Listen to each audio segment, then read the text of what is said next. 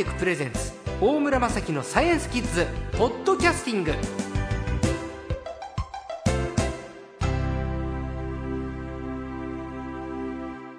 さあ今週の最高はライターの江川昭彦さんです。こんばんは。こんばんは。えー江川さんは主にスポーツと医療の分野で文章を書かれているんですが、2年前ロンドンオリンピックが始まる前に来ていただいて、まあ、陸上競技を科学的に解説していただきました。ウサイン・ボルト選手の話とかね、投擲競技、やり投げの話とか、ねまあいろいろ伺いましたけれど、、はいよいよソチオリンピック、今度は冬の競技がはい。始まりますけれど、江川さんが好きな冬のオリンピックの競技は何ですか？そうですね。一番好きなのは、見てて楽しいジャンプですかね。ジャンプスキージャンプ。あとても考えられないような、ええ自分では体験できないようあ。な、はい。見ててすごいなと思いますね。僕は札幌で今、大倉山のジャンプ競技場のすぐ近くに住んでるんです。え、そうなんですか？かなり日常的にジャンプ見てますよ。あ、そうですか。練習しに姿も見てますし、だから僕もジャンプずっと見てますけど、ジャンプの飛び方も変わりましたよあね。りましたね。今のその V 字型飛行になってからは長いですよね。そうですね。やっぱりあれが一番効率がいいんですかね。ね。札幌で飛んだ時の選手たちの昔の映像を見るとはい、随分違いますね。全然違いますよねそれだけ、やっぱり科学がスポーツを変えてきたんだはいと思いますね。はいまあそのあたりスポーツにも科学が含まれているんですけれど、人気種目というとやっぱり花形は、フィギュアスケートなんじゃないかなと思いまして。そうですね。やっぱりこう、みんなが見てて楽しい。えいいのはフィギュアスケートですよね。なんて言ってもね。はい。まあフィギュアは繊細でもありダイナミックでもあるという、いろんな見せ場があるんですけれど、えやっぱり最大の見せ場って、さっきのオリンピックのジャンプじゃないスキーのジャンプとは違って、うん。いわゆる3回転半のジャンプとか、ええ。4回転ジャンプとか、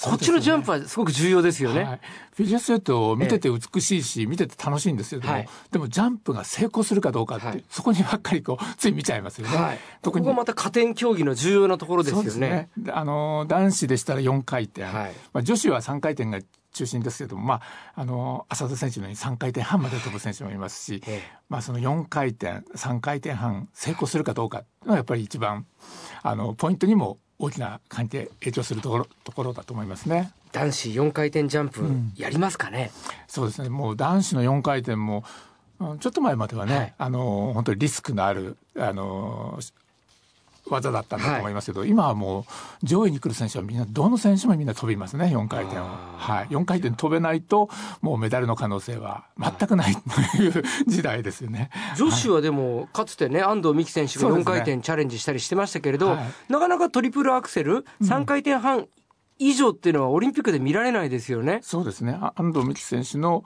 4回転サルコーっていうのはは、1回試合で成功した唯一ですかね。はいそれ今はなかなか飛べないので、うん。3回転半が勝負の分け目みたいになってますよね。男子は4回転いけるのに、はい。女子は3回転半ってなんでなんですかね、はい、これは主にその高く飛べるかどうかでその滞空時間が決まってきますから、はい。その滞空時間の中で何回転何回回れるか。まあ、女子のも男子もその回る回転の速さにはそんなに差はないと思いますけども、は飛べる高さが違ってきますから空中にいる時間が違ってくる、はい。それによって、まあ、3回転半までしか回れない女子と4回転まで回れる男子っていう違いが出てくるんだと思いますそね。うなのか、うん。いわゆる滞空時間じゃないけれど、うん。高く飛べるか否かという。そうですね。そこはやっぱり一つの大きなですね。じゃあ安藤美希さんって若くして相当脚力強かったってことですねですね。女子で4回転を成功してるっていうのは。ですよね。へ手話見えて、あれですね。男子の場合大体氷の上から何メどれぐらい高く上がるんえっ、ですか、と、まあ、それは様々選手によって違うんだと思いますが、ええ大体4回転成功する時で70センチから80センチぐらい浮いているらしいんですね。はい、やっぱりそのくらい飛ばないと、その滞空時間がないとなかなか回れないっていうことでしょうね。あのひねるにはねええ。た縦の力も必要ですけどひねるには横の力も必要じゃないですか、そうですね。あれはポイントは何ですかね？えっ、と、あのー飛んでるところを見ていると、はい。空中に飛び上がってからくるくるって回ってるように見えるんですけども、はい。あの回転する力っていうのはそのまだ足が氷についている時に体をひねり始めてるんですね。うんうん。そのから氷がついた状態でひねっていないと空中に飛び上がってからだと、いくら体をひねってもあの体回転してくれない。つまりじゃあ氷の上で力入れてよいしょって飛ぶ段階でひねりの力も入れてないとそうですね。3回転半4回転いかないってことですか、はい、同時に高く飛ぼうとするときに、同時に体も強くひねっていないと回転できないということですね。あの例えば回転椅子に座ってですね、足をついて回ろうとすると体くるくるって回ります。けども、はい、足を上げちゃってですね、いくら体をひねっても回転椅子に座ってとその体を例えばひねり左にひねると足は右側に動いちゃってですね全然回れないんですね。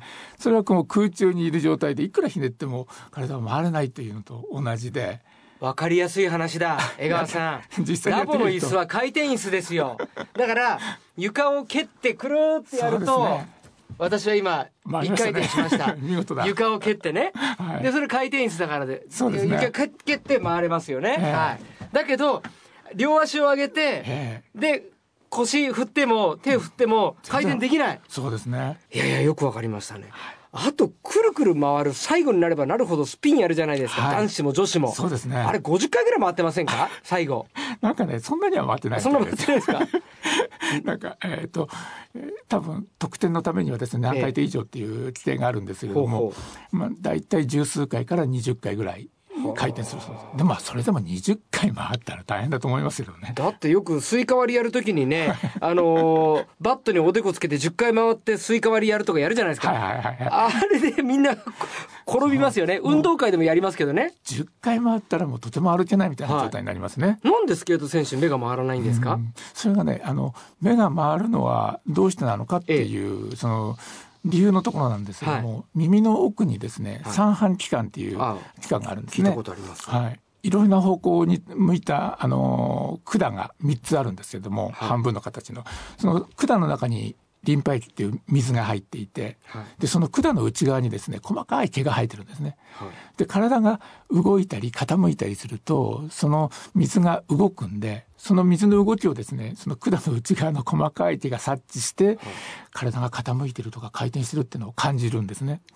えー、僕らの耳の奥には液体が入った管があって、そね、それが 傾いてるとかそれはサインをそうですね脳に送るんですね。送ってる？はい。であのぐるぐる同じところで回っていると、はい、その水がこう動き続けちゃうんですね。はい、で止まった後もまだ回水が動いているので、はい、あのその三半規管はですねまだ体が回ってるっていうふうに錯覚しちゃうんですね。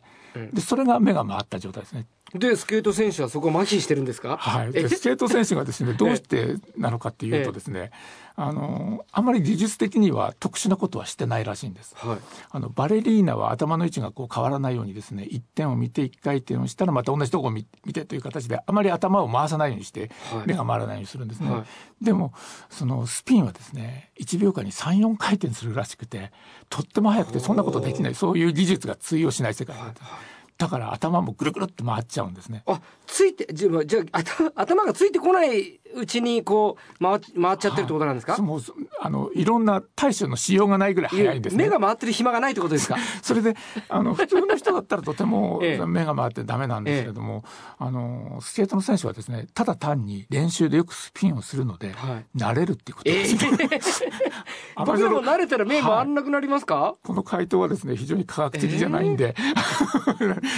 ただ慣れるらしいんですね。